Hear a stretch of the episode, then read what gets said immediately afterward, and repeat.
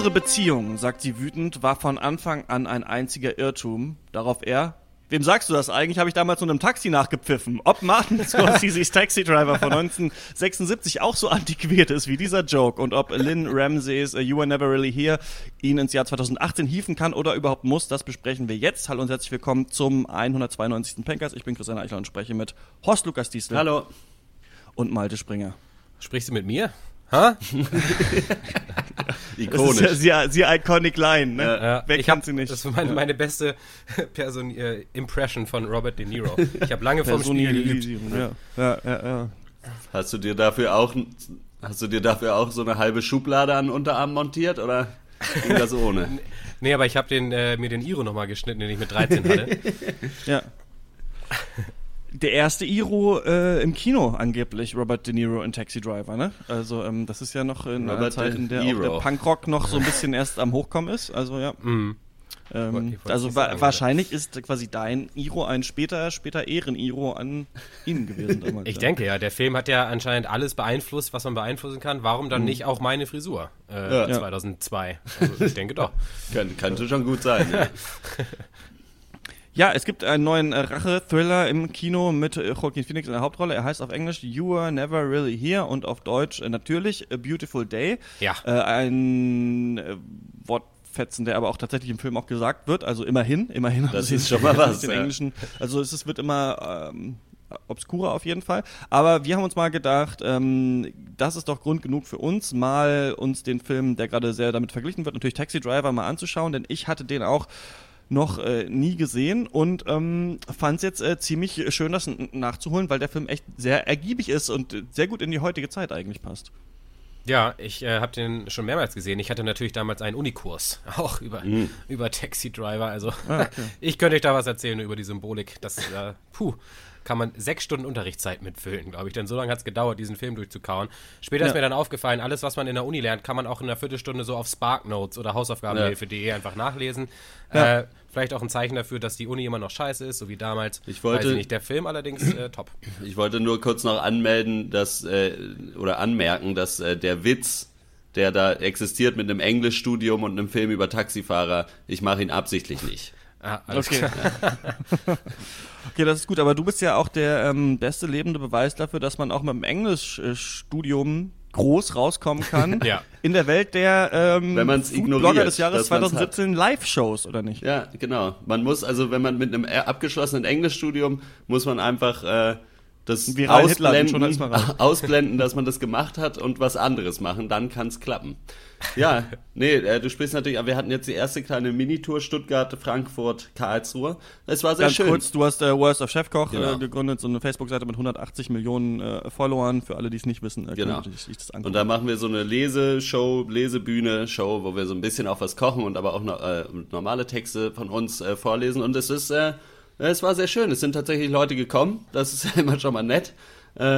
Und äh, wir hatten sehr viel Spaß und äh, freuen uns darauf, das weiterzumachen. Wir sind äh, zum Beispiel am 16. auch in Berlin. Wer äh, da äh, mal vorbeikommen möchte, ist natürlich herzlich eingeladen. In der Volksbühne, wo auch sonst. Jetzt Mai direkt? Genau, jetzt, das ist, wenn der Cast rauskommt, der Mittwoch dann. okay, klar. Ach, stimmt, ja, genau, ja, ja. Und du hast doch gesagt, es ist irgendwie eine der letzten Amtshandlungen von Chris Derkon. Genau, der hatte äh, den Vertrag von uns hat er noch unterschrieben, dann äh, wurde ich ihm gekündigt. Also weiß ich nicht. Koinzidenz? Ja, man, man, weiß es nicht. Man weiß ja. es nicht. Hotte, was ich nochmal kurz ansprechen muss, ja. und ich möchte dir da eigentlich nur, ja, eigentlich nicht auf den Schlips treten. Ich bin ja immer so einmal alle paar Wochen auf Twitter, nämlich wenn ich den Cast tweeten muss, dass ja. der Cast rausgekommen ist.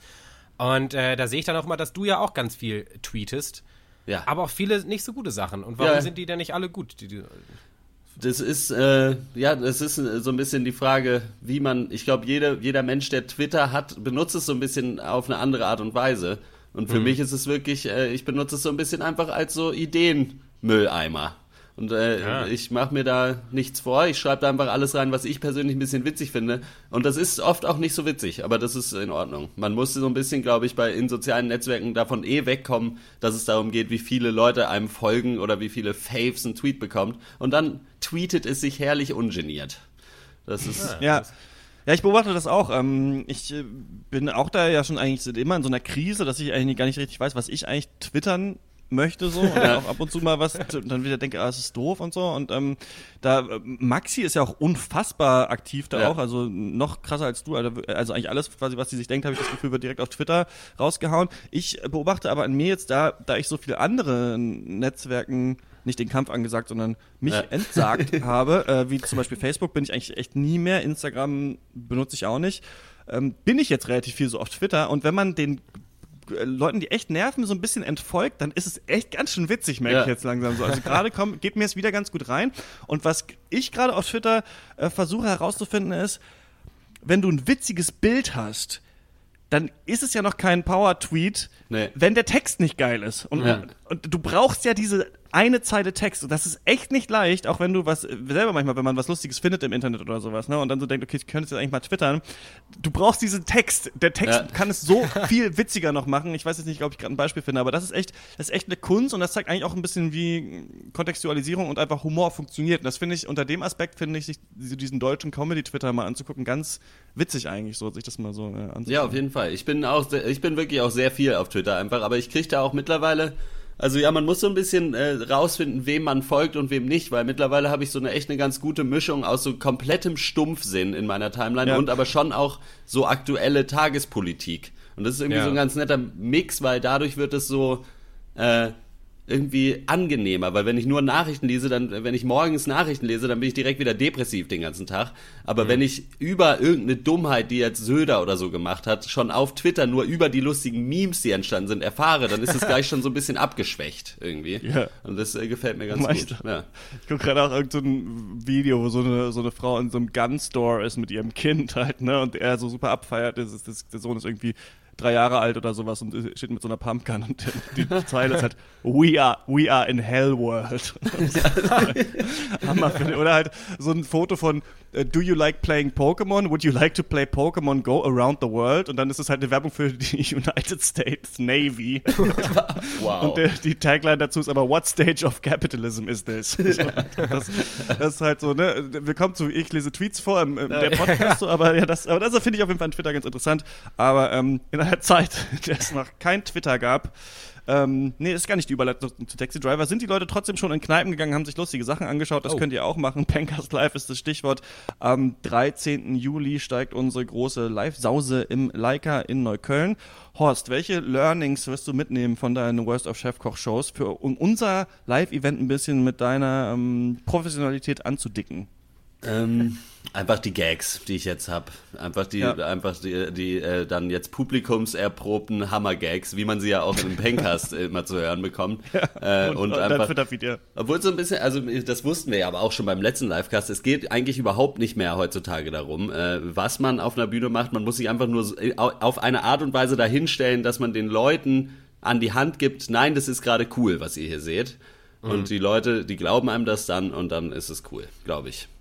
Also Inhaltslehre ja. werde ich mitbringen, glaube ich. Okay, okay. Das Dafür, ist ja.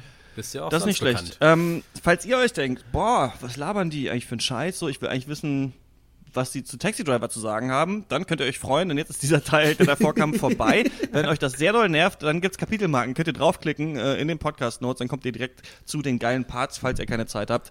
Ähm, Eine gute Überleitung denn, ja. ist hier vielleicht, äh, dass wenn es damals schon Twitter gegeben hätte, dann wäre der Protagonist von Taxi Driver auf jeden Fall auf Twitter gewesen und hätte die ganze Zeit irgendwelche Leute dumm angetweetet, äh, dass äh, er sich äh, fehl am Platze fühlt und sowas. Also, das sind die Hammergags, die euch ja, dann auch bei der ja, Live-Show genau. erwarten. Willkommen zu Taxi Driver. Hello, what can I do for you? Hallo, zum Bahnhof bitte. Are you talking to me? Ja, natürlich. Mit wem denn sonst? Are you talking to me? Wie bitte? Are you talking to me? Ich muss zum Bahnhof und zwar hopp hopp. Are you talking to me? Jetzt aber. Are you talking to me? Sie blasiertes Schwein. Are you talking to me? Das werde ich Ihrem Vorgesetzten mitteilen, Sie kleines Miststück. Are you talking to me? Sowas hab ich ja noch nie erlebt. Are you talking to me? Frechheit. Da haben Sie sich aber um ein gutes Trinkgeld gebracht, Zucker. Taxi Driver. So, dann mal ohne Überleitung. Äh, nee, Quatsch. Ähm, ich bin übrigens, ihr habt schon gehört, ein bisschen krank, deswegen entschuldige ich mich jetzt schon mal für meine komische Stimme und dass ich ein paar Mal räuspern werde, äh, mich räuspern werde und äh, mir die, vielleicht auch die Nase putzen. Wenn es ist übrigens Herrentag gerade, ne, äh, an dem wir das aufnehmen, was ja. wir schon gesagt haben, aber es ist überhaupt löblich, dass du überhaupt erschienen bist, Malte. Ne? Es ist ja Danke. eigentlich auch, auch dein Ehrentag. Ich habe meinen Kumpels noch gesagt, sie sollen schneller den Bollerwagen wieder nach Hause fahren, wo ich ja. drin saß. Jetzt ja. bin ich hier in meinem Schlafzimmer und lese euch eine Zusammenfassung vor von einem Film und der heißt Taxi Driver. Taxi Driver ist so, ja, so ein Noir-Drama von Martin Scorsese aus dem Jahre 1976. Äh, das Drehbuch ist von Paul Schrader, der auch mit dem Film berühmt wurde und später dann auch noch andere Drehbücher für äh, Scorsese geschrieben hat. Raging Bull zum Beispiel, den wir ja auch besprochen haben. Äh, die letzte Versuchung Christi und andere. Und erstmal so ein ganz bisschen Kontext. Ich habe es ja schon erwähnt, ich habe diesen Film studiert ähm, so einer der ähm, bedeutendsten Vertreter der so dieser New Hollywood Phase, die als so die prägendste eigentlich in der amerikanischen Filmgeschichte gilt. Was heißt New Hollywood? Das heißt, dass es so von fetten Studioproduktionen übergegangen ist zu so Autorenfilmen. Das heißt, der Regisseur wird so als Künstler wahrgenommen und das Fil der Film ist halt nicht nur ein Massenprodukt, sondern ja, äh, tatsächlich ein, ein, hat einen künstlerischen Wert und das Ganze natürlich nach europäischem Vorbild, also mit Regisseuren wie, also die, ganze französische ne, äh, Nouveau Vague und so weiter, Nouvelle Vague. Ähm, Genau, und äh, davor war dieses äh, Golden Das finde ich äh, über nicht schlecht, wenn du mal auf einer Party bist und einfach ein Nouveau Vague einfach sagst. Und so selbstsicher, geil. dass Leute denken, fuck, ich dachte immer, das heißt, aber ich meine, er arbeitet beim Programmkino. Ja, er, er, muss es wissen. Das ist eigentlich immer herrlich, wenn man sich profilieren will und sich dann aber verspricht. Das ist echt richtig. Nouveau Vague. Ähm, so, ganz kurz noch vorher äh, war Golden Age des Kinos, so 30er bis 50er. Ähm, danach hatten die Leute dann aber irgendwann kein, da keinen Bock mehr drauf äh, von so Konsensfilmen, also nur so cheesige Musicals und immer derselbe Western und so weiter. Äh, ist ein künstlerisches Vakuum entstanden und dann auf einmal dachten sich die äh, neuen Regisseure, ja Mensch, soziale Themen vielleicht mal in die Filme packen, vielleicht mal Gewalt, auch mal Außenseiter, äh, problembehaftete Figuren, so Antihelden im Kino gab es ab dann und äh, stellvertretend natürlich für diese, ja, eigentlich fast alle Anti-Helden aus dieser Zeit. Ähm, Travis Bickle äh, aus Taxi Driver, ähm, gespielt von Robert De Niro. Er ist ein Kriegsveteran und äh, Einzelgänger, äh, der unter Schlafstörungen auch leidet und am Anfang des Films einen Job als Taxifahrer, auf Englisch Taxi Driver, annimmt. Ähm, wir hören dann auch so seine Stimme aus dem Off und äh, während er dann so, aus, so durch die dunklen, dreckigen Straßen von äh, New York fährt und Leute von A nach B bringt, redet er dann eben von dem Schmutz, äh, der die Stadt ruiniert und wünscht sich ja einen äh, apokalyptischen Regen, der die Welt von Dreck befreit. Also ein, der größte Spaßmacher äh, der Saison. Man merkt es, äh, unser Travis. Dann äh, folgen aber zwei einschneidende Begegnungen. Erstens äh, sieht er und verliebt sich sofort unsterblich in äh, eine hübsche Wahlkampfhelferin namens Betsy, gespielt von Sybil Shepard. Zweitens hat er eine Begegnung mit der minderjährigen Prostituierten Iris, gespielt von der damals erst 13-jährigen Jodie Foster. Auch sie ist äh, mit dem Film berühmt geworden. Ja, und durch diese beiden Begegnungen und noch so ein paar andere äh, äh, weirde Gestalten, die er nachts in seinem Auto trifft, äh, steigert sich Travis dann immer mehr rein in so Wahnvorstellungen. Er verliert so ein bisschen den Glauben an die Menschheit und ist besessen von dieser, ja, schon angesprochenen so Säuberung. Und dann beschließt er halt, dass er das einfach mal selber in die Hand nehmen muss, kauft sich ein paar Knarren und plant dann sowohl den äh, Governor umzulegen, für den Betsy arbeitet, als auch den Zuhälter von der jungen Iris. Äh, ob er das schafft, wissen nur Leute, die den Film gesehen haben. Zum Beispiel Christian und Horst. Äh, was sagt ihr denn so zu Taxi Driver? Ja, ich habe schon kurz angerissen. Ich finde es erstaunlich, wie ergiebig der heute, heutzutage mhm. noch ist oder wie aktuell viele der Themen wirken, äh, die da verhandelt werden. Mhm. Einmal natürlich Amoklauf, dann ein wütender weißer Mann, sowieso diese ganze toxische Männlichkeit. Ne? Männer denken, ja. sie müssen immer hart sein, dürfen nicht über ihre Gefühle sprechen, können sich nicht öffnen und explodieren dann vielleicht irgendwann.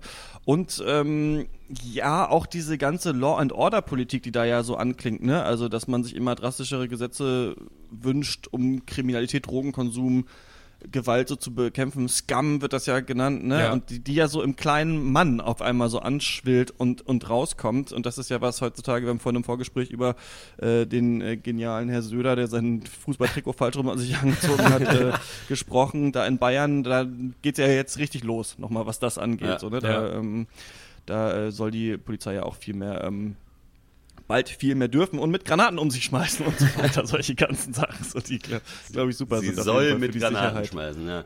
In Deutschland, ja. Ähm, und äh, in diesem ganzen Wirrwarr steht so ein bisschen die Frage, finde ich, warum radikalisiert sich Travis Bickle eigentlich, ne? Also, was ist da bei ihm los? Was ich nicht ganz verstanden habe, ich, aber ich glaube, der Film spricht es auch nicht an, ist, ähm, er ist ja Kriegsveteran. Ne? Es wird, glaube ich, im Film gesagt, er Mhm. ist äh, von der Marine und ich glaube, im Buch wird gesagt, dass er im Vietnamkrieg war. Mhm. Ähm, ich habe nicht ganz verstanden, ob es einen Grund gibt, warum er jetzt ähm, zurück ist. Also ist einfach der Krieg vorbei und er war fertig oder gab es noch, wurde er aufgrund von etwas anderem zurückgeschickt oder so? Das wäre nochmal interessant gewesen. Was ich auf jeden Fall aber jetzt so gelesen habe, ist, dass mittlerweile schon 60.000 Vietnam-Veteranen Selbstmord begangen haben und das sind mehr als, also als im Krieg gestorben sind Ja. auf US-Seite. Das stand bei Spiegel Online und die Neue Zürcher Crazy. Zeitung hat geschrieben, dass sich jeden Tag 20 US-Kriegsveteranen umbringen. Also ähm, das ist äh, natürlich total verrückt und es geht auch so ein bisschen um PTSD auch in dem Film. Und ich finde es ganz interessant sowieso, diese amerikanische Sicht, weil wir haben keinen so jungen Krieg hier in Deutschland. Also klar Nee. gibt es Afghanistan so, aber das ist natürlich nicht so eine riesen, nicht so eine große Sache, wie der Vietnamkrieg irgendwie war. Und deswegen finde ich das so einen ganz interessanten Punkt an dem Film. Und da gibt es natürlich noch viele andere Sachen so, aber diese Frage so der Radikalisierung, warum macht er das, finde ich geil, vor allem, weil man am Anfang natürlich denkt, der ist eigentlich ganz cool, der Junge, ne? Also so, Ja. man, man Ja. ist auf seiner Seite und ich finde, dass dieser Film, so wie ich das mag, eigentlich bei Scorsese ist es oft so, dass er nicht so ganz eine Aussage dir reinhämmert, sondern du musst es selber so ein bisschen interpretieren, das kann man hier ganz gut machen. Ja. Ja, Finde ich auch, hast du viele Sachen angesprochen, die ich mir auch äh, zurechtgelegt hatte. Also gerade diese Aktualität von genau diesem Ding halt, so dass du halt einen äh, jungen Mann hast, der irgendwie äh, das Gefühl hat, irgendwie die Welt gibt ihm nicht das, was er verdient hätte. Und Ja. äh, darüber äh, halt komplett eigentlich äh, dann ja so den Realitätsbezug verliert eigentlich auf eine Art und Weise. Und aber der Film macht es auf so eine ja, auf eine sehr vorsichtige Art und Weise. Also man kriegt halt so richtig mit, so wie das immer und immer mehr irgendwie wird. Und gleichzeitig liefert der Film auch nicht so richtig halt, ja, so eine Antwort darauf. Was finde ich schon eine relativ starke Aussage ist, weil, also während ich den Film, also ich muss dazu sagen, ich habe den schon mal geguckt, aber das ist sehr lange her und da habe ich zu 0% diesen Film verstanden, worum es geht quasi. Deswegen fand ich es sehr schön, den jetzt nochmal zu gucken und zu merken, ach so, darum geht's. So. Und nicht um äh, irgendwie einfach einen Taxifahrer, der irgendwie durch die Gegend fährt. So ungefähr. Jetzt mal äh, grob gesagt. Äh, Nee, aber sehr interessant. Aber so beim Gucken habe ich mir auch öfter gedacht, so ja, aber was, was wäre denn die richtige Art und Weise, diesem Typen dann zu begegnen? Also wie kriegt man so jemanden denn wieder auf die richtige Spur, auf die vermeintlich richtige Spur, wenn, wenn es anfängt, dass er halt merkt, so, weil ich meine, natürlich, so, äh, die Betsy, die hat halt keinen Bock auf ihn, logischerweise irgendwie. Und er denkt aber, er, sie steht ihm zu. So. Aber wie, also wie bringst du so jemandem bei, dass es halt nicht so ist? So, also finde ich äh, schwierig. Aber ja, sehr aktueller Film.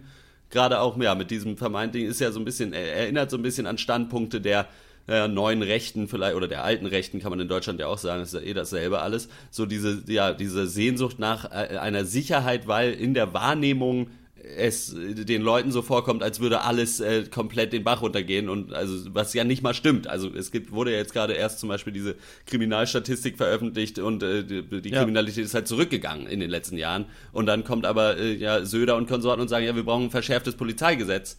Und viele Leute, also die machen das ja auch nur, weil sie ihre CSU-Wählerschaft, ich weiß nicht, warum es jetzt so politisch wird, aber das ist halt so alles in diesem Film drin und der ist so alt Ja. und das ist echt ist spannend einfach. 40, 40 Jahre, Ja. ja. Oder sind, ist unsere Zeit einfach so fucking alt wie damals wieder? Das, kann sich auch sein, ja. Naja, wir sind ja auch wieder äh, zurück in der Golden Age des Kinos, wo alles nur noch so äh, Konsens-Studio-Filme sind. Zumindest die großen, die Geld machen. Insofern, wer weiß. Also vielleicht ist, ist ja Kreis, die ganze Welt ist ein Kreis, ne? ein flacher Kreis, ne? wie ein True Detective. Ja, man weiß es nicht. Ähm, ist teilweise sogar noch aktueller, als er vielleicht damals sogar schon war, würde ich sagen. Denn ich, ich weiß nicht, ich hab, wollte jetzt gerade versuchen, alle eure Fragen zu beantworten, aber ihr habt insgesamt zu viele aufgeworfen. ähm, ich, man weiß ja nicht, ob er irgendwie PTSD hat oder so. Auf jeden Fall ist er ja ein durchaus psychisch labil. Ja. So. Und das ist dann vielleicht auch in Teilen die Antwort auf die Frage, warum er sich radikalisiert, eben weil das niemand erkennt und er eben absolut fertig ist mit der Welt und halt null Anknüpfpunkte findet. Es gibt ja echt eine, für mich zumindest der ikonischen Szenen des Films, ist, dass er dann äh, aufs erste Date geht mit Betsy und Ja. bringt sie in ein Pornokino. So, und er checkt halt nicht, dass man das nicht Schlüsselszene macht. des Films, ja, müssen wir auf jeden Fall drüber reden, ja. Ja.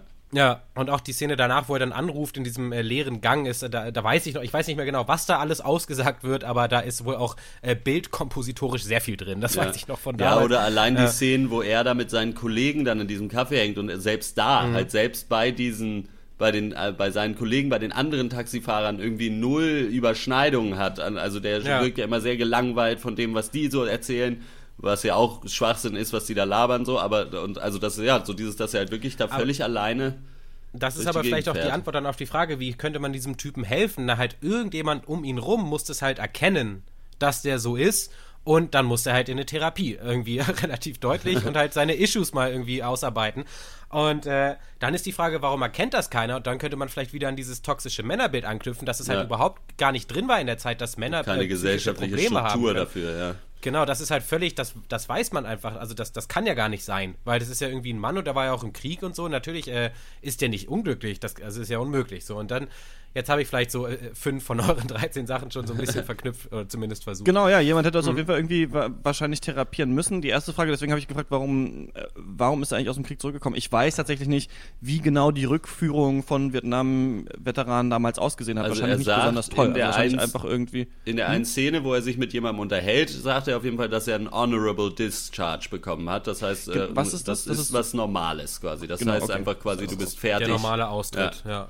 Genau, und das, äh, und dann fragt man sich ja aber, warum muss der Taxi fahren? Ne? Also warum, Ja. äh, der, der Mann Ja. war schon im Krieg, muss da irgendwie ein System geben, den zu integrieren. Wahrscheinlich gibt es nicht. Das ist deswegen ein so klassisches mit TPTSD. amerikanisches Problem, genau. Dass Das die, die genau, mit ne, ihren weil du gar kein- Veterans so richtig scheiße umgehen eigentlich. Ja, und kein, kein Sozial. Außer natürlich das Ansehen ist hoch, ne? Aber Ja. du kannst dir davon wahrscheinlich nichts kaufen. Und das ist halt, würde ich sagen, der erste Punkt, ne? Warum der sich radikalisiert, weil gar niemand Ja. diese Menschen, die natürlich Schreckliches getan haben, aber auch von schrecklichen äh, Visionen natürlich weiterhin heimgesucht werden und nicht, nicht, nicht von Visionen, von Erinnerungen, einfach von Dingen, die sie wirklich erlebt Ja. haben, ähm, dass man die nicht richtig auffängt. Und dann zeigt es ja, dass wenn du dann diese Menschen in instabile Verhältnisse reinwirfst, dass die dann sich nach unten oder auf die gleiche Ebene weiter radikalisieren. Ne? Also es ist ja auch oft so, dass er, es, er wird ja nicht komplett als Rassist gezeichnet, aber er guckt ja schon komisch diese Schwarze in diesem Café zum Beispiel an und dann gibt es auch noch die, die da sein Auto ähm, da Ja. bewerfen und das ist halt eben so interessant, dass er ja eben nicht selber quasi die Systemfrage stellt und sich sagt, warum geht es mir eigentlich so scheiße, wenn ich für euch ja gekämpft habe, sondern er buckelt ja sogar bei diesem einen Politiker, aber nach unten ist das für ihn alles Scam und Dreck und die Welt ist scheiße, aber er sieht gar nicht, dass das ja eigentlich die Menschen sind, mit denen er sich verbinden Ja. müsste, die Ja. da sind. Ne? Und das finde ich halt so interessant, ähm, ganz geil in diesem Film, dass er, dass er das so aufwirft, plus eben diese Frage, ähm, die Abweisung der von, von Betsy, ne? Also Ja. das einmal die Frage, warum nimmt er sie mit in dieses Pornokino? Ist es also ich finde, man kann es entweder so lesen, dass er halt so ein taffer Typ ist und einfach denkt, also zum Beispiel, dass er da einfach reingeht und sie anspricht, finde ich eigentlich cool, auch aus heutiger Sicht so, weil das so, Ja. so er nimmt den Mut zusammen, geht da rein, spricht sie an und sie geht ja auch mit. Dann aber auf dem ersten Date verleumdet er ja schon total ihren Kollegen, ne? Ja. Also vor ihr und sagt so, der ist nicht gut für dich und sowas und das ist ja schon total verquer. Und dann dieses, wir gehen ins Pornokino aufs erste Date, das könnte entweder so ein Move sein, okay, wir machen mal was Abgefahrenes und sie geht ja dann auch mit, aber sie hat natürlich überhaupt gar keine Lust darauf und dann kann er es halt nicht auf sich sitzen lassen. Also er hat ja diese Entwicklung, sie überhaupt anzusprechen, finde ich ja eigentlich ja positiv für ihn. Ja. Aber dann ist krass, dass es so kippt und das lässt es fast dann so zum Überlaufen bringen. Ne?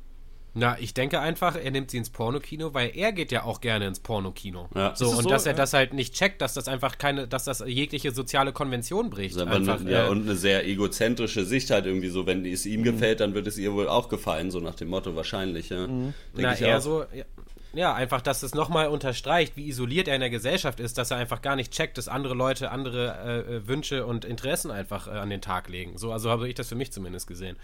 Ja. Dass er denkt, es wäre normal, einfach äh, auf, Ja, und es so, ist ja auf auch, den also- Punkt zu bringen. Ja, so eine Das ist gewisse, ja auch normal.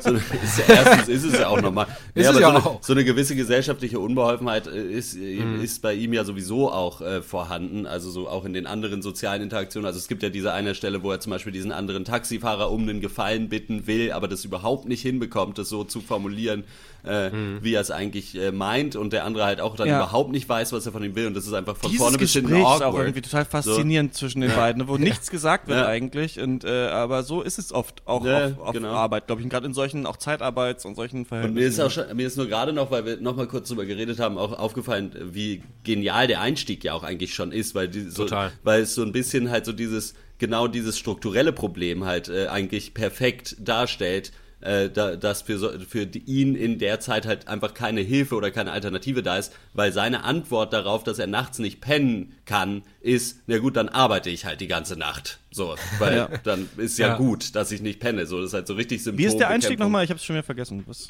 Das geht quasi so ziemlich damit los, dass er bei diesem Taxiunternehmen sich äh, einen Job oh. holt, oder? Ah, okay. Ja. Genau, also man sieht kurz während den Opening Credits eben äh, nur ein Taxi halt fahren bei Regen und dann geht es eigentlich mit dieser Szene los. Und dann ja, hat er den Job und fährt dann noch mit dem Taxi weg. Das ist eigentlich quasi ja. die Eröffnung. Und die ist ja schon auch ähm, genial halt so von, was da halt so vermittelt wird. Also einfach, dass halt Travis echt sehr oft aus seinem Taxi raus eben gefilmt wird durch die verregnete Scheibe so also das ist halt und dass er auch ganz am Anfang das das habe ich jetzt wirklich aus dem Kurs dass er gegen die Kameraeinstellung sich oft bewegt. Und gerade am Anfang, die Kamera pannt quasi nach rechts weg, aber er fährt nach mhm. links mit seinem Taxi. Und das hat eigentlich alles, der ganze Film äh, oder ziemlich viel darauf zugeschnitten ist, um eben diese komplette Isolierung von Travis zu zeigen. Ich glaube, selbst wenn man das äh, nicht irgendwie von irgendeinem komischen Mitte 40 Lehrer erzählt kriegt, selbst dann hat das ein, einfach einen Eindruck Effekt, auf dich, wenn du den Film guckst, auch wenn du es einfach nicht, äh, äh, ja, sag ich mal jetzt, ähm, einfach realisierst beim Gucken so. Also, also quasi, das, das dass quasi super, selbst super die krass. Kamera geht nicht mit ihm mit. Genau, von, also, ja. Okay. Mhm. Genial. Ja, und dann, er wird abgewiesen, fasst den Entschluss, äh, sich zu bewaffnen. Mhm und holt dann dieses Mädchen da raus. Und da finde ich ja mhm. auch ganz interessant, da hätte man auch zur Polizei gehen können. Also, das ist ja nicht, das finde ich an diesem Film so cool, weil bei ähm, Joaquin Phoenix Charakter in You Are Never Really Here wird ja direkt am Anfang eigentlich schon geklärt, dass es so jemanden irgendwie braucht, so ein Privatdetektiv, der irgendwie in diese Unterwelt da eindringen kann, um dann da die Mädchen rauszuholen. Aber bei ihm ist es mhm. okay, aber warum musstest du es eigentlich machen? Ja klar, für dich selbst, ne, um es zu tun. Das Witzige ist ja bei Taxi Driver, dass dann, das fand ich echt auch wirklich spannend, als ich den angeschaut habe, er dafür ja gefeiert wird von den Medien ja. und auch von dieser Betsy. Und ähm, das finde ich äh, einen ganz interessanten Kniff an dem Film, weil man hätte das ja auch total umdrehen können, aber dass man quasi diesen, diesen Amoklauf dann noch ähm, in die Höhe hebt, das äh, hinterlässt einen mit einem ganz seltsamen Gefühl. Aber das ist, äh, also das ist, finde ich, mit das Genialste an dem Film. Na, weil total, das eben ja. dann äh, komplett in die andere Richtung auch diesen Disconnect eigentlich aufzeigt, dass die Gesellschaft halt auch ihn überhaupt nicht versteht und deswegen auch seine Motive halt, oder dass das halt dann auch niemanden mehr interessiert, so. Und deswegen wird er dann so gefeiert da. Äh, was ja auch einfach davon zeugt, dass sie überhaupt nicht wissen, was er da, da getan hat eigentlich oder so. Also, oder dass es dann alles in so ein Narrativ gerückt wird, wo das halt was Heldenhaftes äh, dann ist. Ja. Aber äh, was ich auch noch ansprechen wollte, was ich sehr, sehr schön auch fand, ist, wie äh, sich diese, dieses Frauenverständnis äh, da auch nochmal zeigt, weil äh, sie dann quasi ihm ja auch quasi vermittelt, dass es ihr gar nicht unbedingt schlecht geht da. Und ja. er das halt aber auch zu 0%. Also das ist ja direkt auch wieder so eine Situation, wo er quasi sich so positioniert, dass er entscheiden kann, was für die Frau halt entsprechend das Richtige ist. Also, weil er mhm. kann sich nicht vorstellen, dass es ihr, dass es ihr eigentlich den Umständen entsprechend okay geht. Genau. Und deswegen Aber gleichzeitig ist, sie eben auch erst äh, ja, zwölf Nö, oder so und äh, lügt sich das ja wahrscheinlich selber auch ein. Ne? Und das ist, das ist ganz interessant, finde ich, dass der Film dich schon in diesem Spannungsfeld lässt, weil ja. du denkst, okay, wenn er sie jetzt da nicht rausgeholt hätte, vielleicht wäre sie dann da immer noch und ihr Leben ja. wäre zerstört. Andererseits äh, ist Selbstjustiz äh, nicht zu glorifizieren. Also es kommt natürlich darauf an, genau was passiert, aber hier wäre es nicht nötig gewesen, wahrscheinlich, um sie rauszukriegen. Zumindest erzählt dir der Film nicht. Das ist, das ist der, die einzige Lösung war, ja. die es hier gab. Und es geht ja vor allem um seine Psyche und warum er das macht. Das finde mhm. ich interessant, ja. Und der Film glorifiziert ja aber auch wirklich, wie auch bei in dem in A Beautiful Day, dem anderen Film, äh, wirklich keine Sekunde äh, von Travis' Leben eigentlich. Also auch wenn er am Ende zum Held wird, das unterstreicht ja eher nochmal, dass er der hundertprozentige Anti-Held eben ist. So. Und äh, oder finde ich zumindest, denn das ist also ist ja schon die Spitze der Ironie eigentlich und vielleicht auch nochmal so, weil der Film ist ja viel äh, gesellschaftspolitischer auch, also macht da viel größere Fässer auf als, als der neue Film, finde ich. Ja. Ähm, das ist ja dann echt nochmal der Stinkefinger eigentlich, also an die, an die Politik oder an was auch immer, dass er dann halt dann auch in, in, in diesem Film dann noch dafür gefeiert wird. Nochmal ganz genau. kurz zurück angeknüpft, Christian, warum er das dann selber macht, äh, Selbstjustiz dann so als den Weg sieht ich glaube, das ist auch eine Connection zu dem, zu dem anderen Film. Also, das ist einfach sinnstiftend für ihn, oder? Ich glaube, das ist halt, mhm. was braucht er halt, um, um Sinn äh, äh, zu bekommen, eben aus seinem Leben. Das macht er so zu seinem Narrativ, äh, wie er es vielleicht auch dieser Typ aus, aus, aus Memento einfach macht. Warum jagt er seine Frau? Ja, einfach, weil er sonst keine Identität sieht für sich. Äh, so.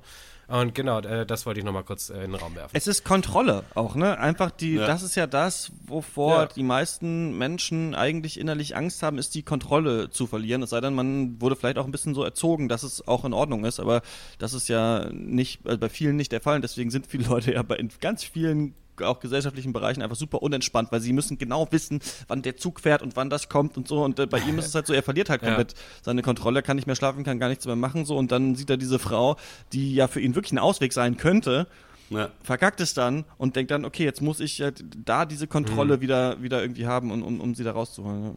Ja. Ja. Ähm, kann man auch, ich meine, gut, weiß nicht, ob man das bei Robert De Niro noch dazu sagen muss, aber ist ja schon auch Wahnsinn, also wie er diesen Typen spielt. Also man sieht ihm wirklich diese völlige Übernächtigung, äh, finde ich, in jedem Bild an. Also so dieses so ein bisschen nicht ganz in der Realität sein vor Müdigkeit. So, also das ist schon auch genial gespielt. Äh, also Ja. ja, muss man bei so einem Film, bei so einem Kaliber vielleicht nicht mehr unbedingt dazu sagen, aber wollte ich nur auch nochmal ansprechen. Also, falls ihn jemand noch nicht gesehen hat, den kann man auf jeden Fall sehr, sehr gut nachholen. Also, Ja. Und ähm, es blitzt ja dann doch nochmal auf, dass äh, es sich damit nicht hat, ne? dass er jetzt anerkannt wurde für das, was er gemacht hat. So, dann merkt man am Ende, okay, der Psyche äh, dieses Mannes ist damit wahrscheinlich überhaupt nicht geholfen und das Ja. ist ja auch so das Zynische, ne? Also das Ja. sagt ja auch was da über die Gesellschaft und über Helden, dass ähm, natürlich kannst du dann, können sie dich dann äh, in den Himmel loben und auf den Podest stellen, aber ähm, in dich reingucken kann trotzdem niemand oder wenn es niemand gemacht hat, weiß niemand, was da drin vorkommt. Deswegen finde Ja. ich es auch sehr stark. Trotzdem, also ich, gut, ich bin halt mega hibbelig, ihr wisst es, ey, die ganze Saxophonmucke in dem Film fand ich echt ein bisschen, also immer das gleiche, wie so ein, wie so ein Jamba-Kringelton. Ähm, also ich bin da schon auch so, ein- also ich finde den Film an sich richtig, richtig gut.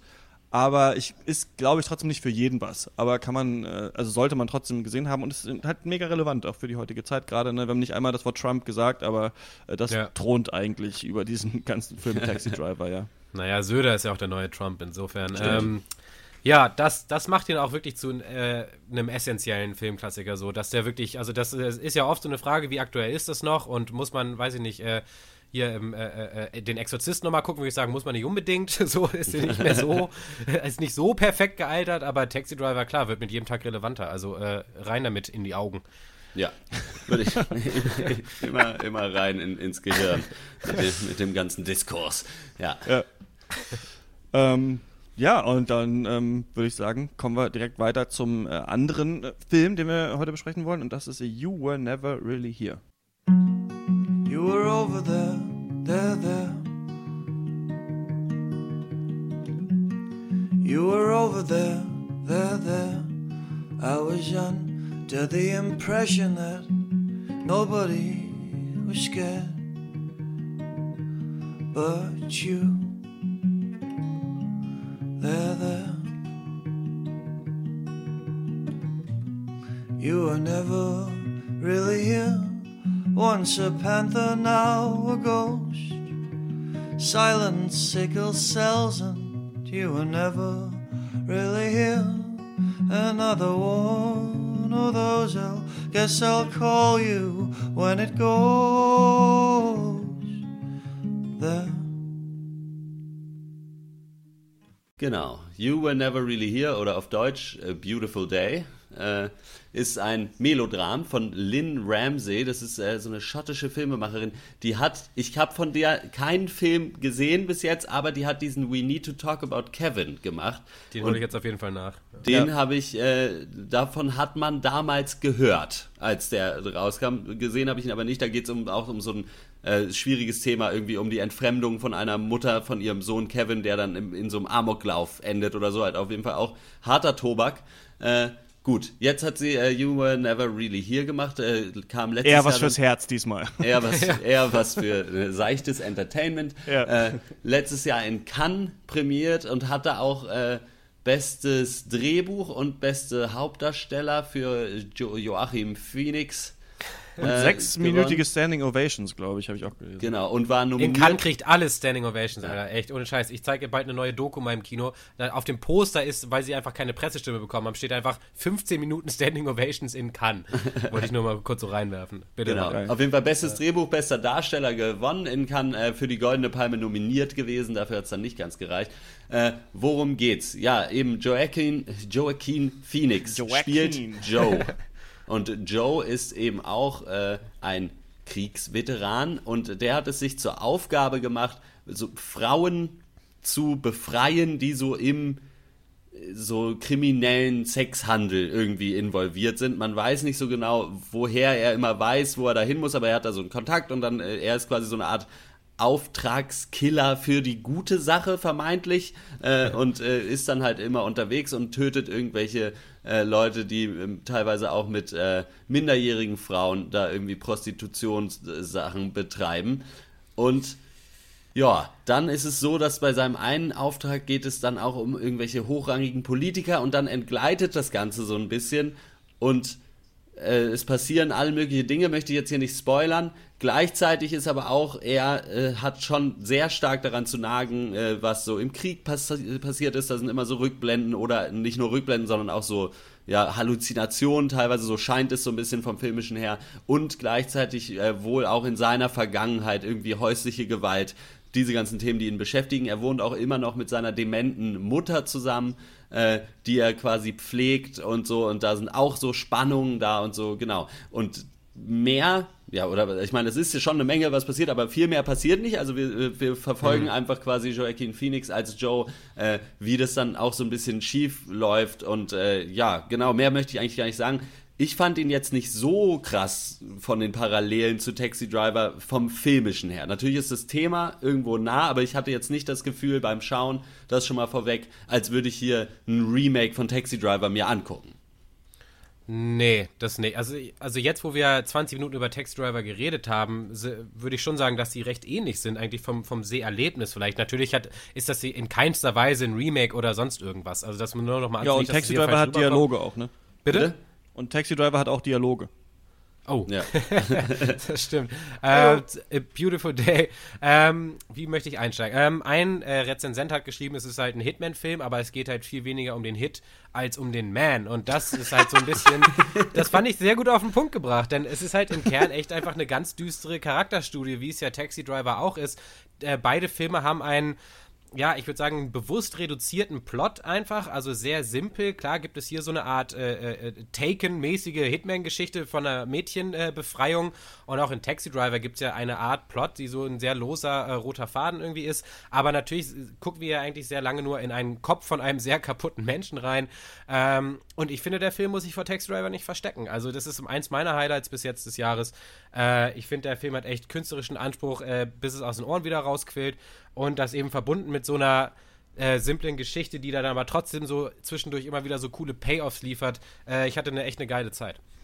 Krass, ähm, hatte ich überhaupt nicht. Ähm, Mhm. Was ich aber jetzt, weil ja hier ein Mann ein Mädchen retten muss und das ja auch ein Taxi-Driver ist, mir ist es bis jetzt nicht aufgefallen, aber ich muss es jetzt sagen, ist, dass ähm, in der aktuellen Folge Rush, dem Gaming-Podcast, den wir machen, geht es ja um God of War und da bist du auch mit Kratos und seinem Sohn unterwegs.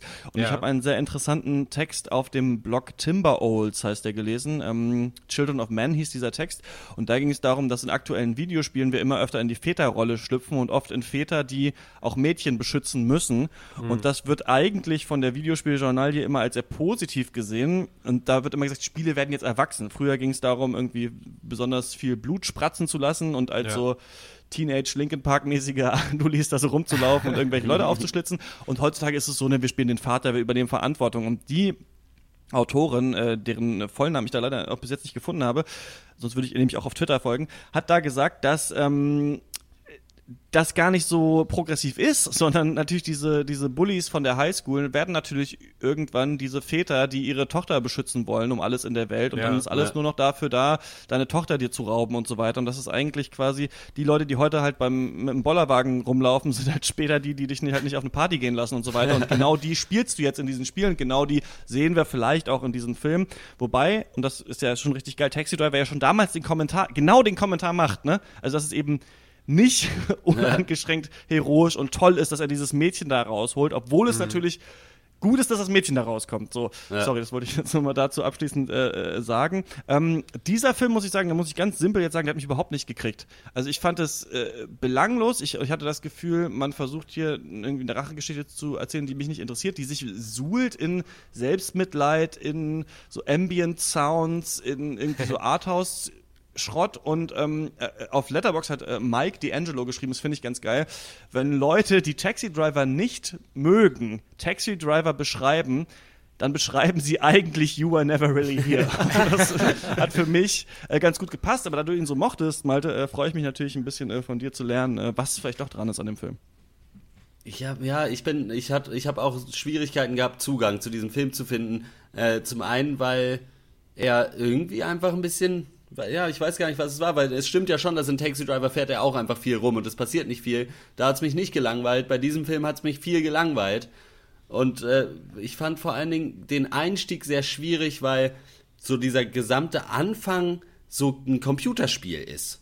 So, man ist irgendwie mit diesem Typen, man ist ja auch die ganze Zeit ganz nah an diesem Typen dran, von der Kameraführung her, was ganz gut funktioniert, so, weil man so schon das Gefühl hat, okay, man ist da jetzt dabei, aber dann muss er erst aus diesem, äh, aus diesem einen Hotel halt raus, wo er jemanden äh, gerade umgelegt hat und dann ist da die Polizei, dann müssen wir anders lang, bla bla bla, und dann muss er zu seinem Kontakt und da was besprechen und dann muss er zu seinem Typen und der gibt ihm dann den nächsten Auftrag und dann muss er dahin und so, das fühlte sich sehr so an, als könnte es auch ja, halt so ein Computerspiel sein, wo dann ist so, ja, aber erstmal musst du dir noch ein Auto leihen. So, und dann gehst du zum Autoverleih und leihst dir ein Auto und fährst dann hin. Und das Ja, hat mich äh, hat mich äh, so gelangweilt, dass ich irgendwie gar nicht so richtig gepeilt habe, dass es darum halt gar nicht so geht. Und dann, äh, und dann war es irgendwie schon ein bisschen zu spät. Äh, und so insgesamt fand ich das einfach viel weniger Tiefgang. Also ich fand, der hatte, diese Charakterisierung hatte viel weniger Tiefgang als zum Beispiel bei Taxi Driver. Und gerade, also ich habe Taxi Driver auch zuerst gesehen und dann äh, You Were Never Really Here. Es wäre andersrum vielleicht besser gewesen, weil so in diesem direkten Vergleich, ich meine, ich habe es jetzt nicht direkt hintereinander geguckt, waren schon ein paar Tage dazwischen, aber in diesem direkten Vergleich fand ich es schon ein bisschen so, boah, ja, weiß ich nicht. Das, äh, Es ist einfach runtergebrochener und noch simpler eigentlich als, als Taxi Driver. Taxi Driver hatten wir ja gerade schon so ein bisschen gesagt, geht mehr so auf diese komplette gesellschaftspolitische Ebene. Wie geht eine Gesellschaft mit ihren Veteranen um vielleicht? Oder was kann, hätten andere Menschen machen können, um Travis zu helfen? Oder wie ist das Bild, äh, das Männerbild dieser Zeit, wie, wie spielt es da alles mit rein? Der Film macht das alles nur anhand von dieser einen Person fest. Und Ja. darum geht es eigentlich. Ja, es ja, geht ja wirklich nur um den Blick in seinen Kopf als Einzelnen. Das, äh, bitte? Ja, aber ich meine, dieser Blick in den Kopf funktioniert bei Taxi Driver tausendmal besser, weil wir da die Reise vom quasi noch normalen Travis Mhm. zum verrückten Travis mitmachen. Bei, äh, bei You Were Never Really Here, da sehen wir von Anfang an den schon komplett kaputten Joe. Und dann ist es viel schwieriger, das mit nachzuvollziehen. Das verstehe ich und ich muss auch sagen, ich war nicht von Minute 1 drin, Ja. aber es hat sich so entwickelt, denn wir kriegen ja seine Geschichte und seine Entwicklung durch Flashbacks mit. Und bei Flashbacks mögen viele Menschen sofort mit den Augen rollen. Ich fand Ja, die hier aber unglaublich gut implementiert in diesem Film, weil sie echt äh, am Anfang sehr kurz sind, wie echt so Erinnerungsblitze Ja. eigentlich, nur so ein paar Sekunden und du weißt gar nicht, was passiert eigentlich, warum liegen da ein paar Füße in einem Strand oder im Sand, äh, so was, was hat es damit auf sich, warum quält in diese Erinnerung so? Und im Laufe des Films werden diese Flashbacks immer mehr erweitert, bis sich am Ende so ein gesamtes Bild zusammen, äh, zusammenfügt. Und dann merkst du auch dieses Bild, was sich da gerade in Flashbacks zusammengefügt hat, da weißt du jetzt, wie das auf den Echtzeit-Joe, den wir Ja. ja im Film sehen, ausgewirkt hat. Und was man da vielleicht ein bisschen kritisch anmerken könnte, ist, dass er schon eigentlich also ein bisschen überzogen ist. Also wie viel Leid kann man auf einen Menschen draufpacken, so bis er zusammenbricht. Also Ja, aber er war es nicht, die Kindheit war scheiße, irgendwo da äh, im Ja. Irak oder was, wo er war, sind irgendwelche Frauen umgebracht worden, deswegen muss er jetzt Frauen retten, er versucht jetzt eine Frau zu retten, fertig ist der Film, wir machen ein bisschen Synthy-Beats runter und er guckt ein bisschen traurig und cool, wir haben Joaquin Phoenix für den Film gekriegt, also ich habe irgendwie, ich check, ich check's nicht, ich check's gar nicht. Okay. also, hm, ja, welche Frage stellt der Film so? Okay, vielleicht wie viel Leid kann ein Mensch ertragen? Keine Ahnung. Als Kind vom Vater misshandelt, die Mutter ja auch, PTSD vom Krieg, dann äh, ein Kindestod noch miterlebt, nicht sein eigenes, ist suizidal, missbraucht Pillen und andere Drogen. Und das mündet dann ja auch irgendwie in sein Dasein. Da kommt ja dann die Geschichte des Films ins Spiel als so ein abgestumpfter, irgendwie so eine Art Hitman. Ähm, äh, ja, und worum geht's da? Vielleicht, ich glaube nicht um diesen klassischen Kreislauf der Gewalt, so, weil das wäre so ein bisschen langweilig, als Kind Gewalt erlebt, jetzt selber irgendwie äh, ein bisschen äh, im Arsch, sondern eigentlich so, so nach meiner Interpretation irgendwie, er begeht immer mehr Gewalttaten, dieser Joe, um die früheren zu überspielen in seinem Kopf. Also um, um, sich davon so abzulenken, wie viel Gewalt er schon erlebt hat. Und immer wenn diese Flashbacks, die er auch kriegt, wo er sich an die alten Erinnerungen, äh, wo er die dann zurückbekommt und die ihn ja auch so ein bisschen in die Selbstmordgedanken treiben, die kriegt er ja, wenn er zu Hause auf seinem Bett sitzt und nichts macht. So. Und der einzige Weg für ihn, seine Erinnerungen von damals zu unterdrücken, ist halt jetzt Leuten mit dem Hammer auf den Kopf zu hauen. So, und das fand ich eigentlich eine ganz spannende Variation auf, auf, diese, auf diese doch sehr simple okay. Kreislauf der Gewaltgeschichte. Aber er macht das ja nicht, äh, aber er haut ja gar nicht so vielen Leuten, mit, also nur denen, die es wirklich irgendwie auch auf eine Art verdienen, ne? Also nicht, nicht in, in seiner Weltsicht auf jeden Fall, ja. ja. Ich weiß auch nicht, ja. mir ist ja vielleicht auch der Film da ein bisschen zu, äh, zu wenig differenziert damit umgegangen, was das jetzt bedeutet. So, mir wird da nicht, also der Film macht ja eigentlich keine Aussage. Ist er da jetzt also, ja gut, vielleicht ist das auch eigentlich ein inter interessanter Aspekt von dem Film, weiß ich jetzt nicht genau, aber so, dass du halt ihn da hast, der ja äh, völlig fertig und abgewrackt ist, abgehalftert, äh, der aber ja für eine vermeintlich gute Sache kämpft. Nur muss man ja mit äh, halbwegs, glaube ich, gesundem Men Menschenverstand ja schon auch sagen, was er da macht, ist ja auch schrecklich. Also das ist ja komplette Schwachsinn. Ja. Was, also du kannst ja nicht einfach eben, äh, da ist wieder dieser Selbstjustiz-Aspekt, halt einfach da äh, irgendwie Gott auf Erden spielen und sagen so, du kriegst jetzt einen Hammer an die Schläfe und du nicht. So, und äh, du kommst mit, du nicht, bla bla bla. So, das ist ja kompletter. Und da ist der Film irgendwie, macht so wenig, ist so vage dabei. Irgendwie, mich hat das irgendwie genervt. Vielleicht ist, also es ist mit Sicherheit Absicht. Aber irgendwie. Ähm, aber äh, ich habe das gar nicht so richtig äh, gesehen, dass er das aus irgendeiner Art Überzeugung macht, was er macht. Für mich macht er das als sein Job, so, halt für ein bisschen Kohle. Oder habe ich da vielleicht nicht genau genug irgendwie. Äh, das weiß ich nicht, keine Ahnung. Aufgepasst. Also, für mich war das gar nicht so wie, wie ein Taxi-Driver wie Travis, der halt das aus irgendeinem Weltbild, ver, ver, verschobenen Weltbild irgendwie macht, sondern er macht es eben, genau, so wie ich ja gesagt habe, um einfach seine, äh, seine Vergangenheit zu unterdrücken mit, mit, diesem Job und halt ein bisschen Kohle zu machen, so einfach. Mhm. Und es ist halt so sein Leben und damit hat er sich so abgefunden. Ich habe das nicht so rausgelesen, dass er da irgendwie, dass da irgendwas politisches, gesellschaftliches, soziales dahinter steht.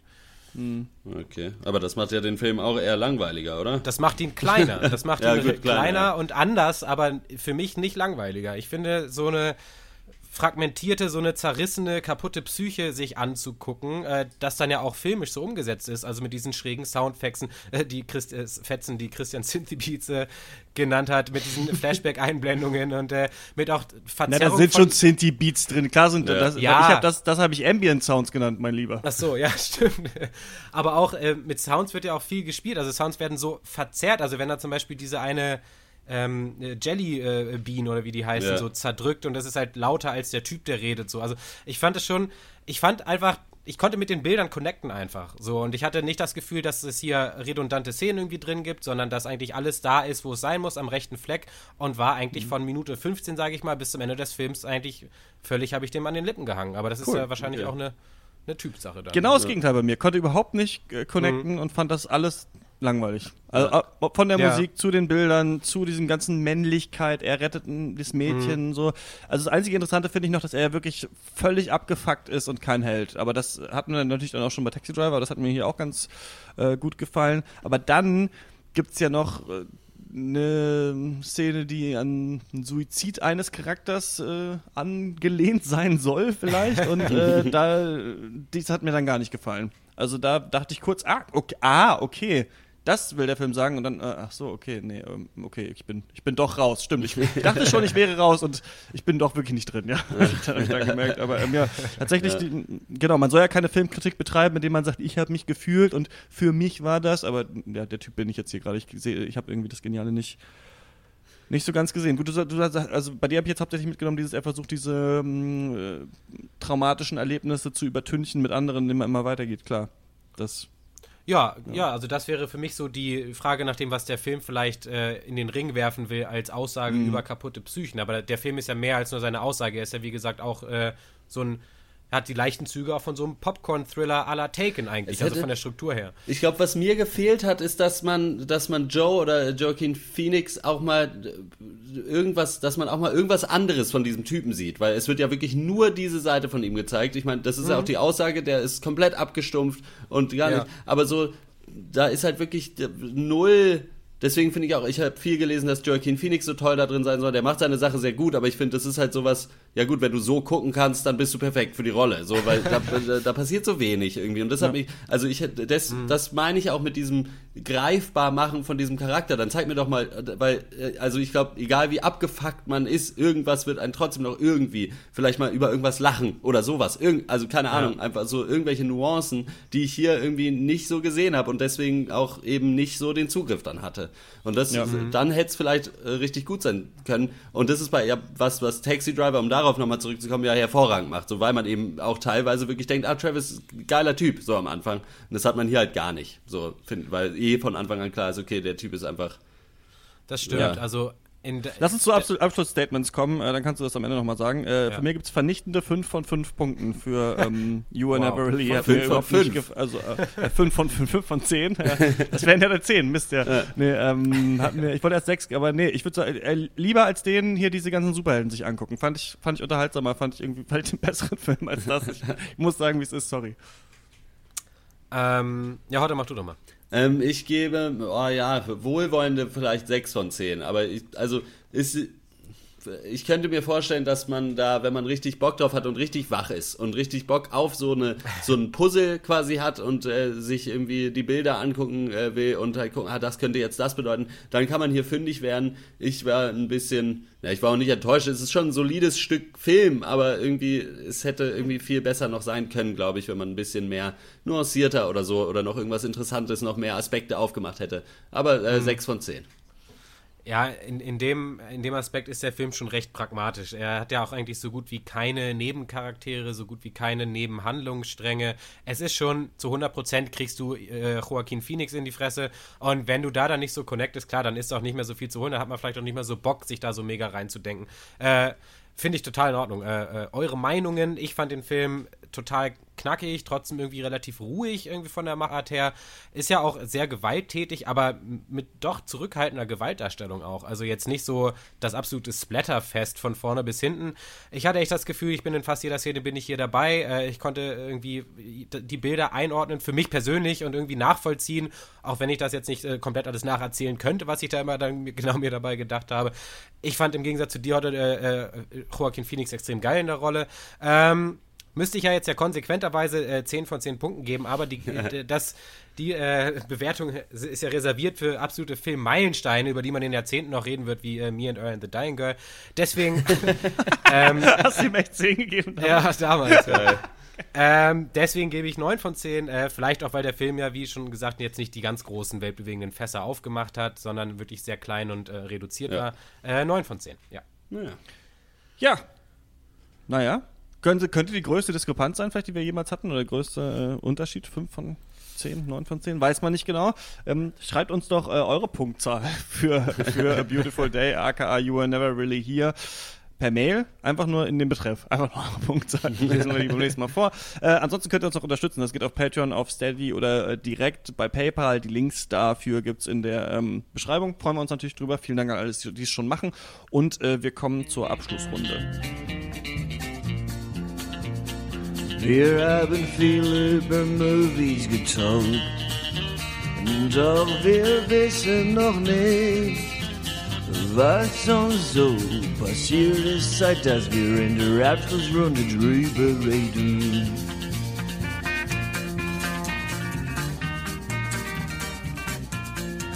Ähm, ich gehe fremd nächste Woche. Äh, ich bin zu Gast bei Lukas Bawenschik im Longtake äh, Film Podcast. Trotz Die seines Distracks ja damals. Schon, trotz seines Distracks, ja, also weil ich sonst ähm, weiß ich auch nicht. Ich will auch, ich will auch mal einen anderen Freund noch im Film Podcast. Podcast-Genre haben. Äh, und wir sprechen über Wes Andersons Isle of Dogs. Ähm, yeah. Genau das machen wir auch übrigens im nächsten Podcast, falls ihr es schon wisst, weiß ich nicht. Also dann vielleicht werde ich dann einfach nur meine Zitate sagen, wie ich schon bei Longtake gesagt habe. Bitte, ja. Ähm, ist der, gibt es sehr viele Hunde in dem Film. Ich habe ähm, auch diese Woche, weil ich äh, bei Detective M die Sendung moderiert habe und das zufällig auch an dem Tag geplant war, ein Interview geführt mit Simon Weiße.